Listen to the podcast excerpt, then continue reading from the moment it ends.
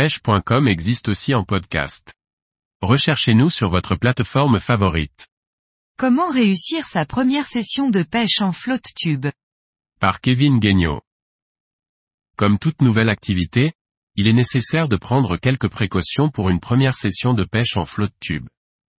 Conditions, matériel, spot, découvrons comment réussir sa première session en flotte tube.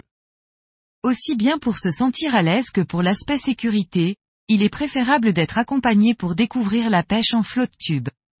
Que ce soit par un débutant ou un pêcheur plus expérimenté, les erreurs des uns sont toujours bénéfiques aux autres. La mise à l'eau est également plus facile à deux, pour se faire passer le matériel de pêche, les palmes, etc.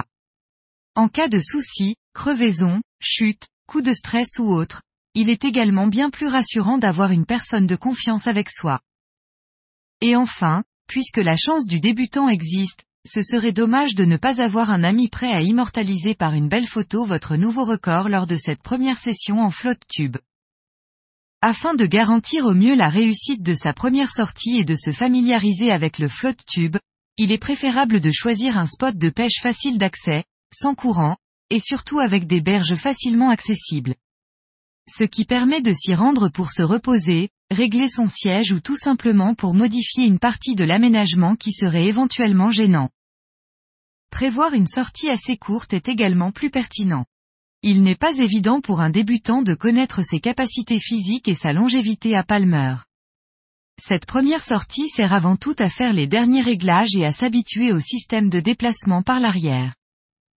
Pour un tout premier test, il n'est pas nécessaire de s'encombrer avec beaucoup de matériel. Au contraire, une seule canne est suffisante pour s'habituer à la pêche en flotte tube. Inutile également de se charger de nombreux leurres et de tous les accessoires comme le sondeur, les sacoches, etc. La première sortie ayant vraiment pour but la familiarisation avec l'embarcation. Il est même préférable, si possible, de la réaliser en période estivale, et de faire exprès de se jeter à l'eau par l'avant. Cette mise à l'épreuve permet de se rendre compte des limites de l'embarcation, et des réflexes à avoir pour se détacher, retourner, et remonter sur l'embarcation. Ces lignes peuvent prêter à sourire, mais ce type de petit exercice vous permettra de savoir exactement comment faire en cas de souci lors des sessions à venir.